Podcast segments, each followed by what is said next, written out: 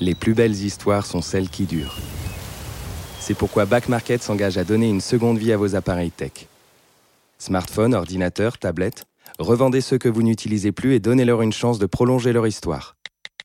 Estimez leur valeur sur l'application mobile et obtenez instantanément la meilleure offre de reprise. Back Market est fier de soutenir cet épisode des baladeurs.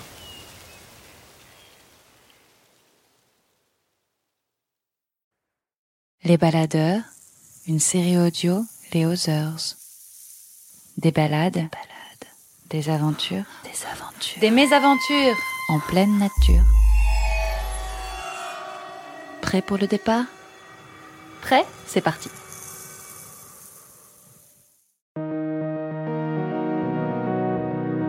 Entre ciel et mer se dessine la ligne éthérée de l'horizon, ce point sans matière vers lequel filent les navires tendant vers d'autres terres, de l'autre côté de l'océan. Éric Loiseau sur le pont de ses navires n'a jamais cessé de fixer le point le plus au loin de la surface visible de la mer et de s'y projeter, avec la force du vent à bloc dans les voiles, contre les tempêtes et les accidents. Coûte que coûte, le but est de rejoindre l'horizon, de dépasser l'insaisissable ligne pour découvrir de l'autre côté le rivage et atteindre les premiers l'arrivée de la course large.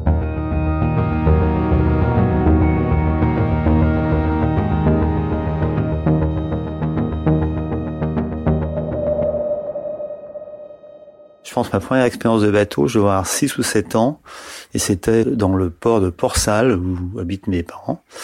Un endroit très compliqué à naviguer. J'avais, euh, j'étais parti avec mon, mon cousin. Je crois que c'était pendant les vacances de Pâques, ils avaient froid de gueux. Et cette première navigation a été une ouverture pour moi vers le bateau. C'est qu'après, je fais que du bateau pendant une grosse partie de ma vie. J'ai navigué seul très jeune. Et après, euh, bah, je me suis fait repérer par des euh, skippers de bateau qui m'ont engagé pour courir. Donc j'ai couru très jeune, toutes les courses anglaises. Et puis pour finir, euh, je me suis retrouvé euh, à faire mon service militaire. J'ai été appelé au bataillon de Joinville. Là, j'ai fait, j'ai passé un an sur Penduc 6 avec Tabarly, puisqu'il avait la, possibilité de faire venir à bord, de choisir des équipiers, de choisir quatre équipiers du contingent, à condition qu'on soit au bataillon de Joinville. Donc c'est comme ça que je suis arrivé sur Penduic. J'ai une grosse histoire d'amitié avec Eric Tabarly, et donc j'ai passé euh, finalement quatre ans à bord. À cette époque-là, il n'y avait pas tant de courses que maintenant. Dans les Tours du Monde, il y avait finalement une seule course dans l'équipage du Tour du Monde qui s'appelait la Whitbread, qui était une course en quatre étapes. Eric Tabarly avait fait la première étape avec Pendux 6, c'était en 73. Et donc il y avait une autre session qui, avait lieu en 77, et je m'étais mis dans la tête que fallait que je cours cette course comme skipper. Donc je cherchais un bateau. J'avais déjà une idée d'équipage. Et pour finir, euh, Tabarly m'a proposé euh, de me prêter son meilleur bateau de course, enfin le bateau qu'il préférait parce que c'est celui qu'il avait conçu quelques années auparavant, qui s'appelait Penduc 3. Il m'avait dit, écoute Eric, euh, si tu veux faire la Whitbread dans deux ans, à ce moment-là, moi je peux te prêter mon bateau Penduc 3 et tu verras, c'est un bateau formidable pour faire cette course-là, etc., etc.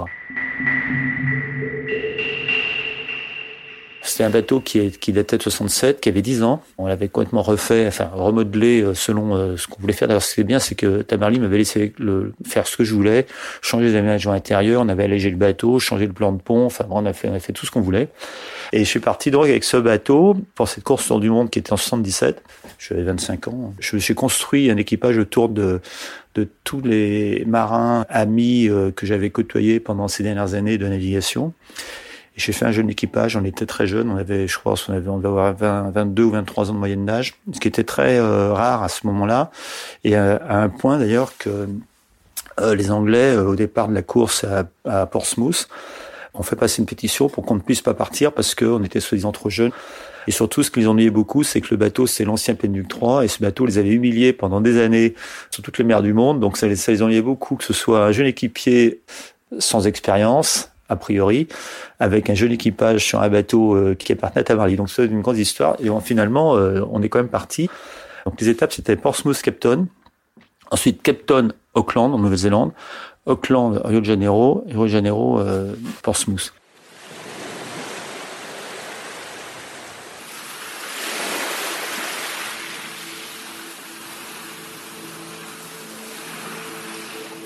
Je me souviens très bien du départ. On a pris un excellent départ. Il pleuvait, il tombait des cordes, comme souvent en Angleterre. On était au début du mois à la fin du mois d'août. Et finalement, on a la première bouée du parcours, donc peut-être euh, une heure après le départ, on était en tête. Donc ça, c'était déjà très très bien. Et ensuite, on a marché correctement. On avait un petit problème avec le bateau, on ne comprenait pas pourquoi. Là, on avait une tendance à, dès qu'on accélérait, dès qu'on allait très vite, le bateau avait tendance à partir sur la gauche. On ne savait pas trop pourquoi. Il était dur à la barre, c'était un peu inquiétant. Ce bateau était un bateau euh, très rapide euh, lorsque les vents sous de l'arrière, donc je m'étais dit que c'était le bateau idéal. Sur les deux étapes du sud, où normalement les vents sont toujours des vents d'ouest, et pour moi, la première étape, c'était un peu sauver les meubles, essayer de bien me placer. Ça devait faire 6000 milles, grosso modo. On a mis 30 jours à peu près pour faire la première étape. Donc moi, j'étais euh, dans le skipper du bateau. J'avais un navigateur et puis mes équipiers. On était sept à bord. J'avais euh, calqué la vie du bateau sur les repas. Je vois très bien ce que Tabarly avait mis en route, sur ce qui se passait avec Penwick. Donc j'ai beaucoup copié de choses que j'avais appris avec Eric. Donc là, en particulier, en fait, on avait de toute façon un repas le soir, un dîner. Ensuite, un petit déjeuner le matin et un déjeuner à midi. On calquait l'écart par rapport à ça. C'est vraiment important parce que quand les équipiers montent sur le pont, il faut qu'ils soient en pleine forme, qu'ils puissent vraiment barrer le bateau correctement. On n'avait pas de pilote automatique sur, les bateaux à cette époque-là, donc du coup on barrait, on va vraiment très vite. Lorsque la mer est difficile, il faut vraiment piloter par rapport aux vagues, par rapport aux différentes, etc. Euh, le barreur, c'est quelqu'un de très important, donc pour barrer correctement un bateau, il faut être en pleine forme. Et je pense que là, on avait bien fait les choses, c'était une de nos forces, et je pense que l'équipe, on était en forme, je veux dire. On n'était pas épuisés. Les bateaux étaient plus lents à cette époque-là, donc on restait longtemps en mer. Une étape normalement de la Windbread, c'est de 30 jours. Ça durait 30 jours, ce qui est aussi assez long, c'est presque un mois, un mois de navigation. Euh, maintenant, c'est un peu différent. Maintenant, on fait un tour du monde en 40 jours. La vraie différence du bateau, d'ailleurs, par rapport à la montagne, par rapport aux expéditions, dans une expédition en Himalaya, par exemple, on peut vraiment à un certain moment sortir du groupe. Typiquement à l'Everest, on a chacun une tente individuelle lorsqu'on est au camp de base. Si on veut sortir du groupe, on peut le faire. En bateau, c'est impossible. Je m'étais dit, il faut euh, d'abord que l'équipage soit compétent, mais d'un autre côté, euh, je m'étais attaché à prendre des gens que je connaissais bien, avec lesquels j'avais déjà navigué, avec lesquels je m'entendais bien, qui étaient aptes à me supporter. Puis euh, aussi la convivialité, je dirais, des gens qui s'entendent bien.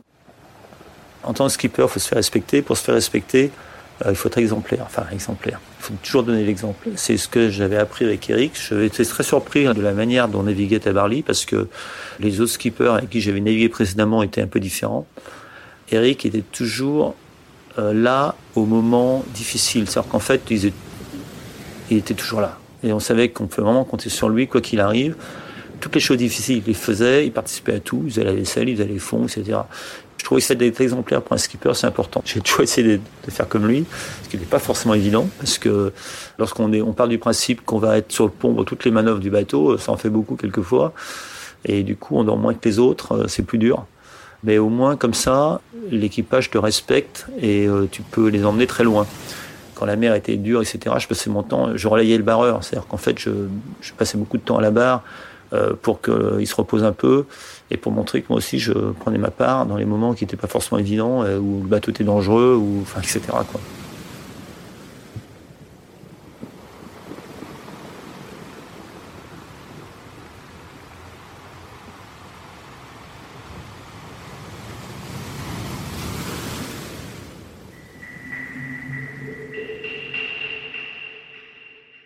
malgré tout, on finit troisième à Cape. À Cape euh, on sort le bateau de l'eau, on repart, on part de Cape. Donc là, euh, vraiment, en se disant, c'est une étape qu'il faut gagner. On prend la tête de la course du mauvais temps. Il y avait une première dépression, une première tempête. Et dans cette première tempête, au bout de trois jours, on était en tête de la course. Et là, on casse le gouvernail. À ce moment-là, j'étais euh, à l'intérieur du bateau, le barreur euh, barrait le bateau évidemment, et puis d'un coup, le bateau est parti en vrac. Il est parti complètement de travers. Le barreur a hurlé en disant euh, le gouvernail est cassé, le gouvernail est cassé. Ensuite, le bateau s'est couché, on a fallu qu'on appelle toutes les voiles. On a un gouvernail de secours. Donc là, on a réfléchi, on s'est dit qu'est-ce qu'on fait? Là, il nous restait pratiquement 7000 milles à parcourir, donc tout le son indien pour aller jusqu'à Auckland. on avait fait simplement trois jours de mer. Et on s'est dit qu'il fallait trouver une solution. On ne pouvait pas continuer comme ça avec un gouvernail de secours, mais qui était vraiment euh, très léger, inadapté pour aller jusqu'à Auckland. Donc on a fait demi-tour. En fait, l'histoire, c'est qu'on avait changé de gouvernail. Tabarly m'avait dit, bon, dans tout ce que tu peux changer sur le bateau, il y a quelque chose qui est important, c'est peut-être de changer le gouvernail parce qu'il est d'origine. Donc en fait, on avait fait un gouvernail neuf et c'est ce gouvernail qui, pour finir, était, avait été euh, mal fait, qui entraînait le fait que le bateau est de travers. Et donc, on a fait revenir l'ancien gouvernail qu'on a laissé au chantier à Lorient. Donc, c'est mon ex-femme qui a amené le, gouvernail en avion jusqu'à Port-Élisabeth. Une sorte d'exploit, quand même. Euh, c'est un gouvernail comme ça, c'est encore une grosse pièce, c'est une mèche en, acier, ça pèse un âne mort. Quand on est arrivé à Port-Élisabeth, le gouvernail était sur le quai, on l'a mis en place et on est reparti. On a dû rester euh, même pas 12 heures à terre, le temps de changer, de sortir le bateau, de mettre le gouvernail et de repartir.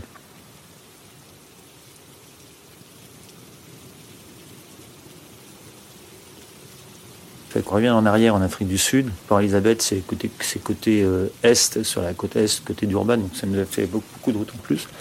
Donc on repart, on avait pratiquement une semaine de retard. On était en queue de la course, on rattrapait un peu tout le monde. On s'est ramassé une énorme dépression qui était un peu, qui était une queue de cyclone qui venait de Madagascar, qui s'était creusée en plus. On a eu 120 euh, nœuds de vent, enfin des choses complètement incroyables. Personne n'avait vécu ça sur le bateau et de toute façon très peu de gens ont vécu des, vents aussi violents. La chance c'est que le bateau était excellent, donc on a, on a tout affalé. On a passé 24 heures euh, à l'intérieur du bateau en attendant que ça se passe. Avant d'affaler les voiles, on avait essayé de continuer à marcher dans le mauvais temps et on s'était ramassé deux ou trois déferlantes qui avaient défoncé le, notre euh, panneau de descente. Donc on avait rempli le bateau d'eau. C'est pour ça qu'on a fini vraiment avoir des problèmes. On avait de l'eau jusque jour dans le bateau et c'est un bateau en aluminium. Donc si on le remplit trop, il coule. Et donc là, euh, ça a été très tendu. On, a, on a quand même réussi à tout vider, etc. On a fermé l'entrée du bateau et on a attendu 24 heures que ça se passe. Et au bout de 24 heures, on est reparti.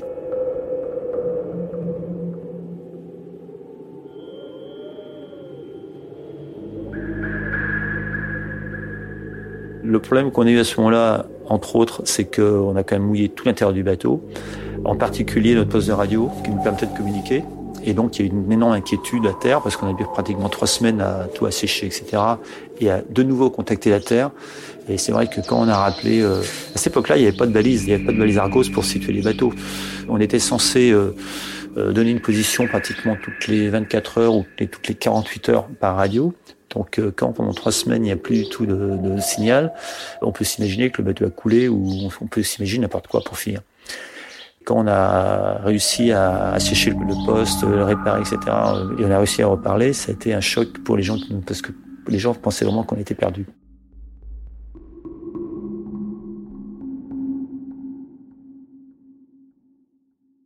On réapparaît, on arrive à Auckland, un peu fatigué, le bateau complètement trempé. Là, je j'ai l'aide de quelqu'un de formidable qui était le néo-zélandais, qui nous prête sa maison à Auckland parce que nous, on était partis sur ce tour du monde en pensant que de toute façon, le bateau nous servait de maison, un peu ce qu'on faisait sur Penduxis. On vivait dans le bateau. Là, par contre, le bateau était complètement trempé et il fallait vraiment tout vider, etc. Donc, on a habité chez Peter, qui nous a prêté sa maison. Et là, on s'est reconstruit complètement. Mais on est arrivé à Auckland avec euh, pratiquement 100 heures de retard sur les premiers.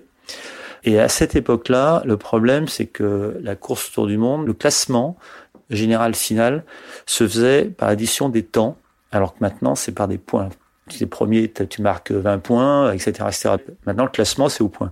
Donc là, c'était au temps. Donc il faut bien avoir un truc, c'est que quand tu as pris 100 heures de retard par rapport à, la flotte, tu aucune chance de gagner, de gagner, la course. Donc nous, ce qui nous restait à faire, c'était euh, sauver les meubles, et c'était finalement essayer de gagner les deux étapes qui restaient. Enfin, au moins, euh, l'étape suivante, qui était euh, la plus belle, euh, celle du Cap Horn, la plus longue également. Enfin, moi, j'étais plutôt très remonté et je m'étais dit de toute façon que maintenant, il fallait à tout prix faire un bon résultat. En plus, une fois qu'on avait changé de gouvernail, le bateau, du coup, il a retrouvé ses qualités premières et il allait il marchait très très bien, tout droit, etc on est à Auckland, on, prend le départ, donc on, est effectivement à ce moment-là, euh, au classement, on est dernier. Que le peloton, il y avait 16 bateaux à l'époque. 16 ou 17 bateaux, je sais plus exactement. 17, je crois. On, était, on a fait des journées fantastiques dans l'océan Indien pour essayer de rattraper tout le monde. Et on s'est dit, bon voilà, le bateau est génial il est sain, tu peux euh, porter de la toile euh, avec beaucoup de vent sans avoir trop de soucis. Le bateau était assez bas sur l'eau, était très peu protégé, mais enfin bon, c'était un bateau extraordinaire quand même. Le bateau faisait 60 euh, pieds, c'est-à-dire 18 mètres. C'est à la fois grand, mais maintenant c'est pas, pas non plus très très grand. Il était extrêmement léger. Moi, j'avais, en plus, on avait énormément allégé. On avait changé le plan de pont, on a fait beaucoup de choses sur le bateau. Donc, en fait, c'était une vraie machine de guerre. La preuve en était que la première étape, qui n'était pas une étape pour nous, on avait quand même fini troisième. On avait euh, plusieurs adversaires, donc euh, un bateau euh, hollandais qui s'appelait Flyer, et surtout d'autres Français qui étaient nos ennemis de cœur, des Marseillais, des sudistes, comme on les appelait avec un peu de dérision, parce que nous, on était les Bretons. Et c'était l'équipage d'Alain Gabet sur 33 Export. 33 Export avait gagné l'étape précédente, avec une équipe de jeunes très redoutable, qu'on aimait beaucoup, même si c'était nos ennemis sur la mer. Et on est parti vraiment pour arriver avant eux à Rio de Janeiro et les battre.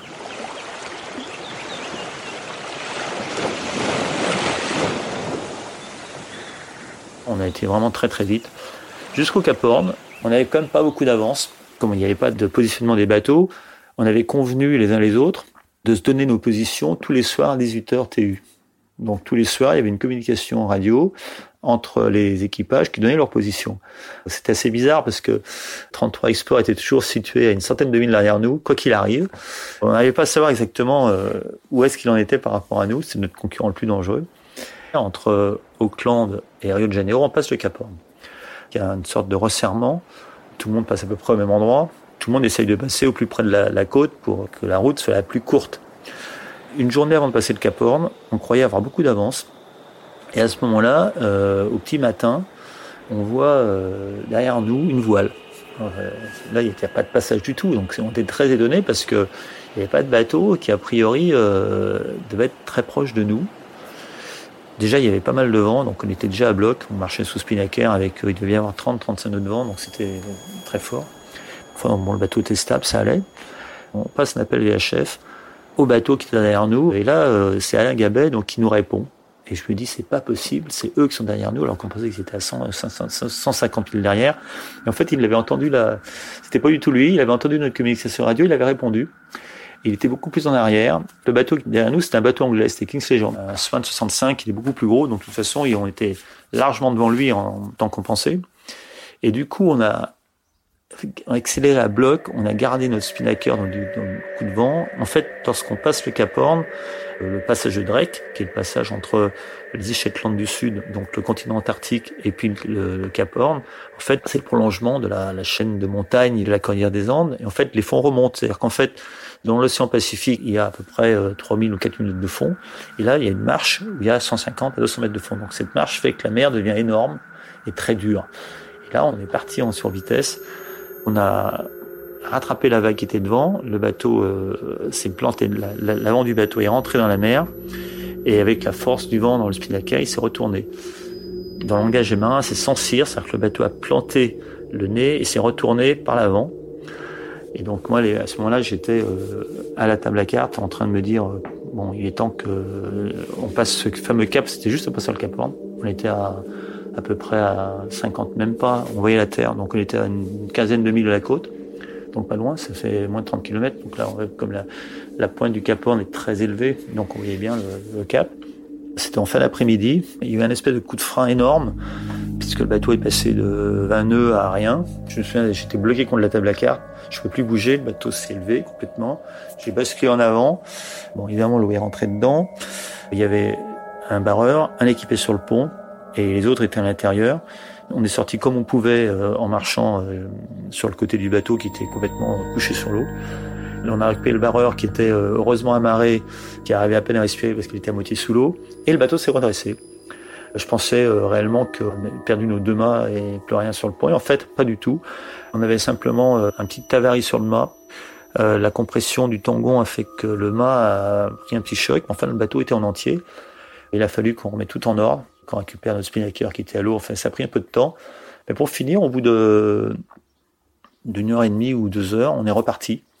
Je d'ailleurs, on a fait une photo parce que du coup, avec tout ça, on a passé le Cap donc on, était très heureux. On passait le Cap on était en tête de la course. Et en fait, on n'avait pas aucun bateau autour de nous, donc je sais pas, on avait dû euh, vraiment larguer complètement le bateau qui était euh, derrière là, pendant les quelques heures où on avait navigué à bloc. Et là, on est reparti. On a fait la route la plus courte. On est passé euh, à l'intérieur de l'île des États pour aller le plus vite possible à Rio de Janeiro.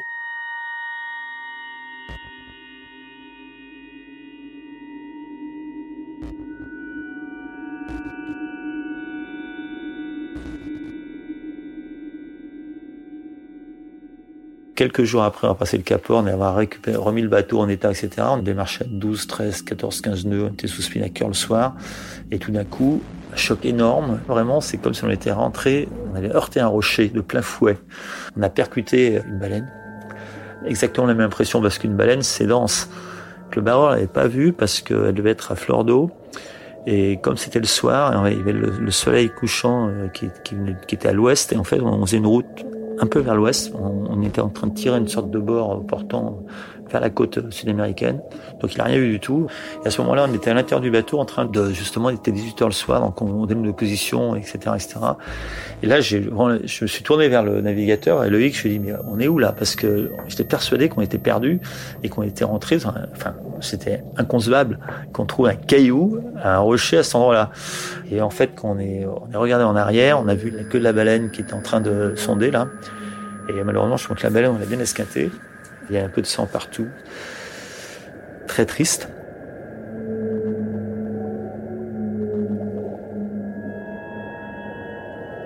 Et alors surtout le problème, c'est que à ce moment-là, euh, le choc a été énorme, pire que le, on avait chaviré.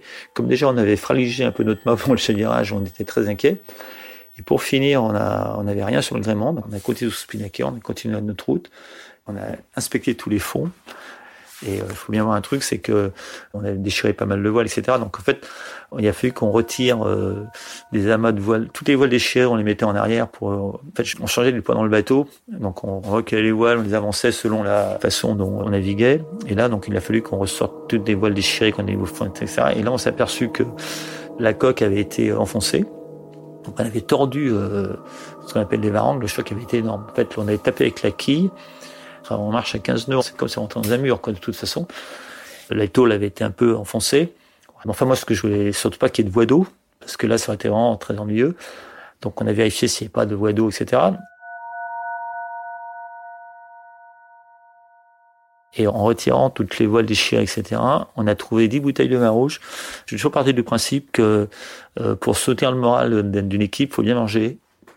Et on avait donc euh, calculé qu'on pouvait avoir euh, chacun un verre de vin rouge par 24 heures, ce qui est pas beaucoup, mais pour les Bretons, c'est très bien. Euh, le problème, c'est que depuis le Capot, on n'avait plus de, on était en train d'accuser le docteur, notre médecin, qui était chargé de faire l'avitaillement du bateau. On lui dit, mais enfin, comment t'as fait? Comment ça se fait que t'es pas pris, t'as pas bien calculé ton avitaillement à, Auckland? Et en fait, il y avait des bouteilles qui étaient cachées dans les fonds qu'on a retrouvées. C'est vrai que c'est important. Après, j'ai toujours fait attention dans mes courses de bateau de pouvoir, c'est très dur, la navigation. Il y en a froid, on a du stress, etc. Et le fait de bien manger, d'avoir euh, un peu d'appétence, c'est très important. On retrouve la même chose en montagne d'ailleurs, si on peut arriver à, avoir des bons moments euh, récupérateurs, je dirais, c'est important pour le moral. Contrairement au solitaire, où euh, le, vrai problème du solitaire, c'est d'arriver à gérer soi-même et gérer le sommeil, etc., et dormir quand il faut et assez, voilà. En équipage, on n'a pas ce problème-là. Parce qu'en fait, on fait des quarts. Là, on avait moi, j'étais hors quart, c'est-à-dire qu'en fait, je m'occupais de toutes les manœuvres. Dès qu'il y avait une manœuvre à faire, il y en avait beaucoup. Euh, je venais euh, sur le pont euh, rendre compte de la façon dont ça se passait, décider qu'est-ce qu'il fallait faire, etc. Donc j'étais présent. Donc en fait, c'était quelquefois c'est compliqué parce que du coup, j'étais souvent réveillé euh, très souvent. Donc j'avais vraiment un, un, système complètement aléatoire. Par contre, les autres, c'est différent. Ils faisaient des quarts de... Donc on était neuf. Ils étaient trois sur le pont donc 3 et 3, 6, et ça. il y avait une personne qui tournait. Donc en fait, euh, normalement, euh, tout le monde dormait euh, correctement. Sur les étapes du Sud, on, avait notre cadreur, cinéaste, faisait aussi la cuisine. On l'aidait de toute façon. Donc en fait, on faisait des 4-4 heures. Parce qu'à à 3 et pas très très long. En fait, c'est plus un problème d'arriver à s'endormir correctement, de ne pas avoir trop froid. Enfin, c'était un bateau qui était quand même très humide, donc assez bas sur l'eau. Donc dès qu'on allait vite, l'eau était par-dessus le pont. On marchait dans l'eau. À l'intérieur, on avait prévu un chauffage à air pulsé, donc euh, on arrivait à, faire sécher les cirés, ce qui était quand même pas mal pendant les, lorsqu'on n'était pas sur le pont. On avait fait un aménagement et des couchettes confortables euh, qui étaient, comme ça c'est maintenant d'ailleurs sur Cardan, en fait on peut les orienter. Quand le bateau gîtait, ça nous permettait de dormir vraiment à l'horizon, tout le temps à l'horizontale, ce qui était quand même très bien. On avait de bons sacs de couchage, on était bien équipés de toute façon. C'est les conditions rudes, mais enfin rien à voir aussi. Euh, moi, mon arrière-grand-père a été euh, capornier, était capitaine de long cours, et à cette époque-là, j'avais récupéré euh, l'équipement de mon arrière-grand-père dans une malle chez moi à Port-Salle. Quand on voyait les équipements avec lesquels il naviguait à cette époque-là, nous, on était privilégiés, même si encore dans ces années-là, on naviguait encore, enfin, on n'avait pas encore les vêtements qu'on a maintenant. C'était les premières années où on avait des équipements qui étaient vraiment adaptés. Euh, donc les cirés, la partie extérieure était euh, vraiment très très bien. Et on avait des, ce qu'on appelle des pankas, c'était des espèces de vêtements euh, fourrés, un haut et un bas, qui permettaient d'avoir chaud C'est ce qu'on trouve maintenant dans toutes les fours polaires, les choses comme ça. Mais c'était vraiment novateur à l'époque. Ouais, à l'époque, tout, tout le monde était équipé comme ça. Ça mettait un peu de temps à sécher, c'est un peu le problème. Mais euh, c'était même humide, c'était chaud. C'était beaucoup mieux que les pulls en laine euh, qu'on avait quelques années avant, ou les jeans, parce qu'il y a eu un moment, enfin, première année où j'ai navigué sur Pendwick avec la Barley, donc quatre ans avant, on naviguait encore avec euh, jeans et euh, pull marin en laine, quoi. Donc ça c'était bien, mais alors ça se jamais. Donc là on était tout le temps mouillé. Malgré tout, les, les premiers textiles techniques qu'on a expérimentés dans ces courses-là étaient quand même bien meilleurs. C'est toujours pareil. Je crois que si maintenant on naviguait dans les conditions de 77-78, je pense qu'on aurait beaucoup de mal. On n'a plus l'habitude. À cette époque-là, on était plus confortable avec ce qu'on avait.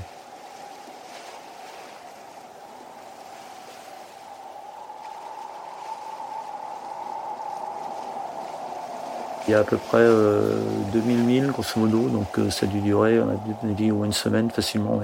Pas forcément très facile parce que on se retrouve avec des vents euh, qui sont très irréguliers dans les côtes américaines, à la côte sud-américaine. En fait, ça s'est bien passé. Euh, on a réussi à contrôler nos concurrents et on n'avait pas une si grosse avance que ça. On a été obligé de tirer quelques bonnes options. On a eu pas mal de chance en termes de navigation sur la fin parce que c'est compliqué d'arriver à Rio. Les vents sont relativement faibles. À cette époque, on n'avait pas vraiment des prévisions météo comme on a maintenant. Donc, euh, il fallait vraiment avoir beaucoup d'intuition sur ce qui allait se passer, etc. Donc, pour finir, on a pris l'option de de tirer des bords au large. Alors c'est pas forcément évident sur le, comme ça sur le papier, ça rallonge un peu la route. Pour finir, c'est ce qu'il fallait faire. Donc on a pris de l'avance comme ça et on a passé. Euh, la ligne était à, à Copacabana, selon la plage là. Donc on a passé la ligne à, je pense à 4 heures du matin. Il faisait nuit encore. Et là, on savait qu'on allait gagner de toute façon puisqu'on avait calculé les temps. Et Copacabana, on fait le tour du, euh, du pain de sucre. Voilà, on arrive au, au club.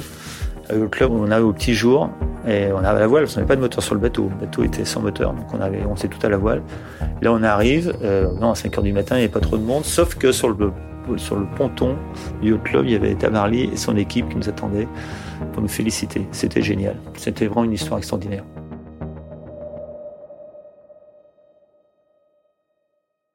Pour moi, le fait de gagner l'étape du Cap Horn, Bon, avait, on avait rempli notre engagement par rapport à notre partenaire, notre sponsor. C'est vrai qu'on avait, y a eu beaucoup de communication par rapport à ça. Et c'est vrai que la dernière étape n'était pas une étape facile pour nous parce que c'était une étape qui est justement beaucoup moins de lourd portante qui favorisait le bateau. C'était plus une étape où on allait contre le vent, un peu plus compliqué. Je prends toujours le départ d'une course pour la gagner dans tout cas, mais enfin, n'empêche, on, on pensait qu'on allait, ça allait beaucoup plus compliqué. Donc de Rio de Janeiro jusqu'à euh, Portsmouth. Le problème de cette étape, c'est que d'abord, on part le long des côtes brésiliennes et sud-américaines. Là, il n'y a jamais beaucoup de vent, c'est un peu compliqué. Là, on gère les vents sous du nord, donc déjà, c'est les vents contraires. Ensuite, il y a le passage du poteau noir au niveau de l'équateur. Et après, de toute façon, pour remonter jusqu'en Europe, jusqu'à la Manche, on se retrouve avec des vents. Les alizés sont nord-est, donc on les a dans le nez. Déjà, faut commencer. Puis après, il y a l'anticyclone des Açores à passer. Enfin, il y a des tas d'obstacles. Je crois qu'on a tiré de bonnes options. En plus, bon, on avait vraiment, j'avais vraiment un bon équipage très motivé, très bon barreur, bon régleur de voile, etc. Donc euh, on faisait très bien marcher le bateau. À Rio de Janeiro, on avait euh, mâts, on avait refait une pièce sur le mât, donc on, pouvait vraiment tirer dessus, on était beaucoup plus tranquille avec ça.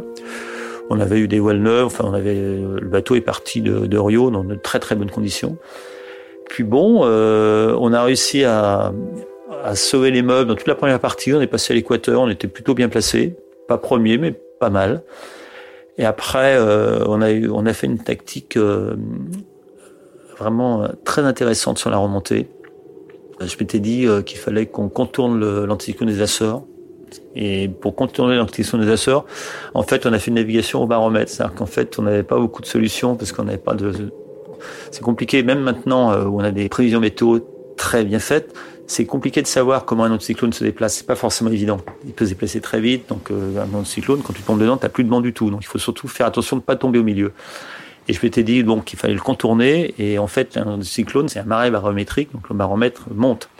On a fait toute notre course de remontée entre l'équateur et puis finalement l'arrivée euh, en, Manche. On l'a fait avec le baromètre. C'est-à-dire qu'en fait, dès que le baromètre montait, on allait vers l'ouest. et c'est comme ça, on a, on a contourné l'anticyclone alors qu'une grosse partie de la flotte s'est plantée dedans. On a ressenti de là de l'avance. Et après, on s'est chopé une dépression euh, avec des vents d'ouest très forts. Donc là, pour nous, ça nous arrangeait bien. Donc on est parti à bloc et on a gagné à, à Portsmouth. Donc là, c'était une fantastique parce que d'abord, personne s'y attendait. Autant au départ d'Auckland, on était favoris. Les gens pensaient qu'on allait plutôt bien marcher, sauf accident. Euh, là, quand même, euh, c'était pas les conditions pour le bateau.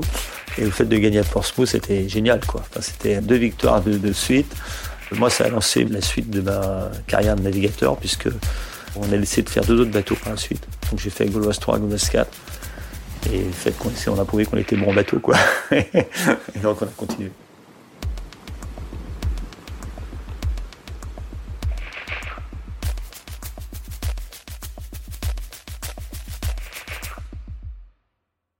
On a quand même lancé à cette période le professionnalisme en bateau. C'est-à-dire qu'en fait, avant cette course, en fait, on était logé, nourri, blanchi, mais on n'est pas de salaire. Je me souviens très bien, la, dernière nuit, enfin, la dernière 24 heures à bord, on avait beaucoup de mauvais temps pour arriver dans la Manche. Enfin, c'est vrai qu'on était habitué au mauvais temps, on avait quand même fait l'océan Indien, le Pacifique, etc.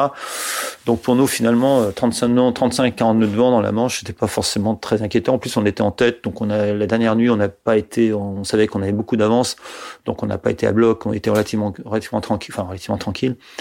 Euh, et je faisais des discussions qu'on a eues euh, pendant le dernier dîner qu'on a pris ensemble. On est arrivé le soir. La dernière nuit, on a parlé entre nous.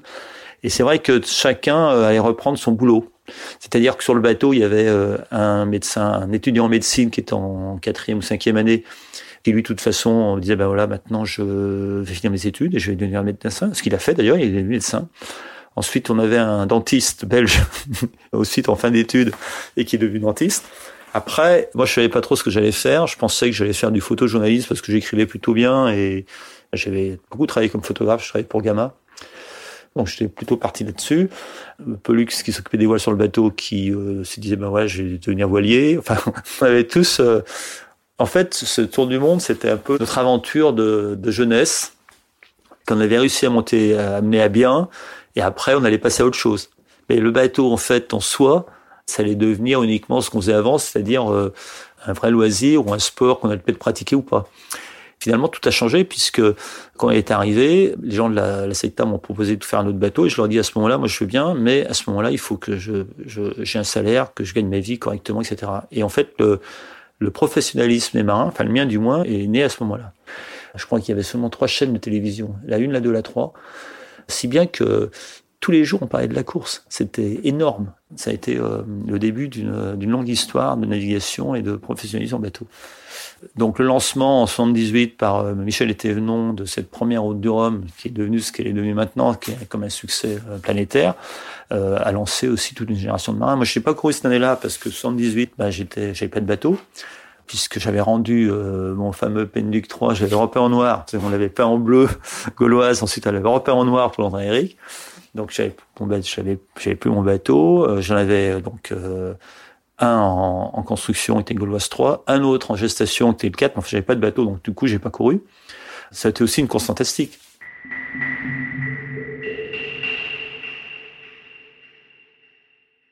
On est arrivé quand même à Portsmouth, euh, on a fêté la victoire sans savoir ce qui s'était passé en France. C'est en appelant mes, mes parents euh, pour leur dire que bah, j'avais gagné euh, la dernière étape de la course du monde et que tout allait bien, que je me suis aperçu, ils m'ont dit, mais attends, c'est pas ce qui s'est passé ici, c'est un drame total, parce qu'ils étaient à Port-Salle et tout le village, tout le port avait été englouti par le mazout. Et on s'en était pas aperçu du tout. Et ça, moi, ça m'a un peu refroidi parce que je me suis dit, mais qu'est-ce qui se passe? Et quand on est rentré, donc on est rentré avec le bateau de course après euh, trois ou quatre jours de célébration à Portsmouth, on a ramené, on a ramené le bateau à la Trinité-sur-Mer avec une partie de notre équipage. On était cinq à bord, je me souviens. Et là, euh, c'était un drame total parce que la Manche était envahie par le mazout. Donc on savait même pas comment arriver à, à contourner les nappes de mazout. Donc on a mis le bateau à la Trinité. Et là, je suis rentré, euh, j'ai pris un, bus pour aller chez moi. Et pour moi, c'était un désastre total. Ça m'a caché un peu mon. Euh, j'ai retrouvé toutes mes, euh, mes plages d'enfance, tout mon pays qui était complètement mazouté. Mais on peut même pas imaginer ce que c'est maintenant. Il y en a de moins en moins, mais il y en a quand même encore. Mais toutes les catastrophes écologiques qu'il y eu par des, des gazages ou ça n'a rien à voir avec ce qui s'était passé là. quand je suis arrivé à Port-Salle, ma plage, le port était envahi. Il y avait un mètre de goudron de mazout euh, sur la plage. On se, demandait ce qui allait arriver. Enfin, les gens étaient complètement catastrophés. Quand je retourne maintenant chez moi, euh, on a encore des traces de ce qui s'est passé il y a 30 ans, mais ça a vraiment gâché mon notre retour parce que, enfin, moi, je, bon, la célébration de la victoire, euh, Et tout ça est passé un peu après euh, ma, partie, familiale et la partie de mon pays. On ne savait pas réellement ce qui s'était passé à ce moment-là. On a su par la suite problèmes d'assurance, de discussion qui ont fait que le bateau, l'homme avait cassé son gouvernail dans, la grosse tempête dans laquelle on était d'ailleurs, puisqu'on on a dû passer le Wesson à peu près à l'époque, au moment où c'était arrivé. Et en fait, on aurait pu, euh, si euh, les discussions au niveau assurance, etc., avaient été plus rapides, un remorqueur de haute mer euh, aurait pu récupérer le bateau et l'empêcher de se fracasser sur les rochers. Donc c'était vraiment un truc de folie, quoi.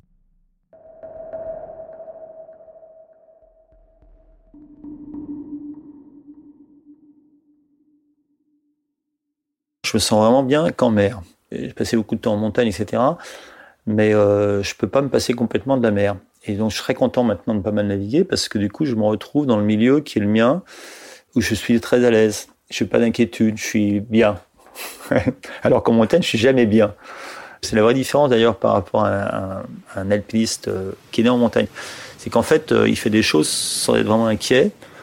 Alors que moi je suis toujours très inquiet. Alors qu'en mer je suis je suis rarement inquiet. Enfin, je sens que ça fait partie de ma vie. Même, je sais très bien que le temps peut changer, qu'on sait jamais comment ça peut se finir au niveau météo, qu'une dépression peut tout d'un coup euh, devenir un cyclone, etc., etc. Mais il n'y a pas une mer. C'est tellement différent. Il y a, euh, il y a des tas de couleurs, il y a des tas de choses, des tas de changements, euh, des tas d'atmosphères. Euh, j'ai pas de préférence entre je suis toujours bien entre le, moment calme où euh, il n'y a pas une, ride sur l'eau, ou le moment où il y a plus de mer, où c'est plus, plus agité.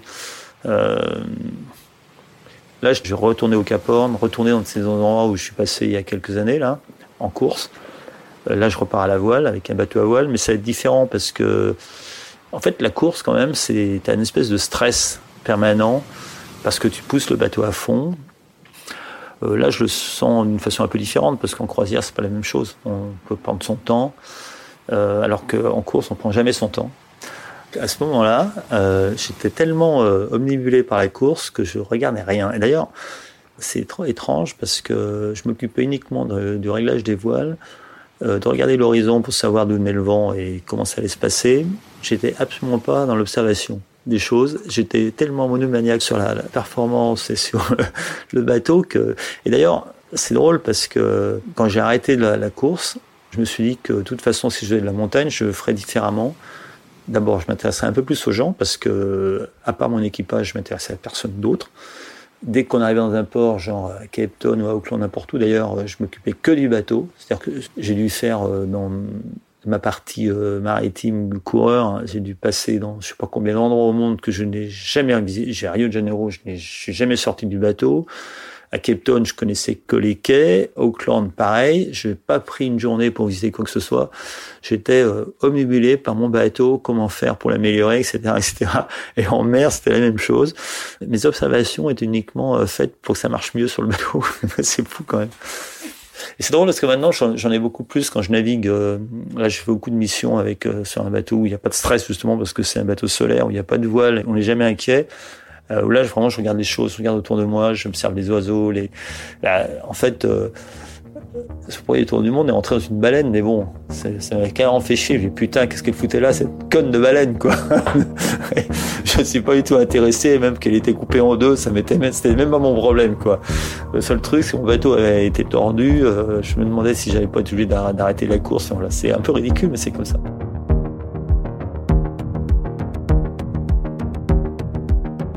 Après avoir vécu une vie de marin, des traversées en solitaire ou des championnats du monde, Éric Loiseau explore la verticalité des montagnes et devient alpiniste. Un livre sur son ascension de l'Everest est à paraître à l'automne 2019 chez Gallimard. Au cours de la saison 1, vous aviez découvert une autre histoire d'embarcation sur un chalutier cette fois-là, le musicien Molécule attendant le grondement de la tempête pour l'enregistrer. Les Baladeurs, une série audio Léo signée Camille Juzo, avec la musique de Alison Brassac et un mixage de Laurie Galigani. Et nous vous retrouvons dans 15 jours, au beau milieu d'un alpage français. À bientôt.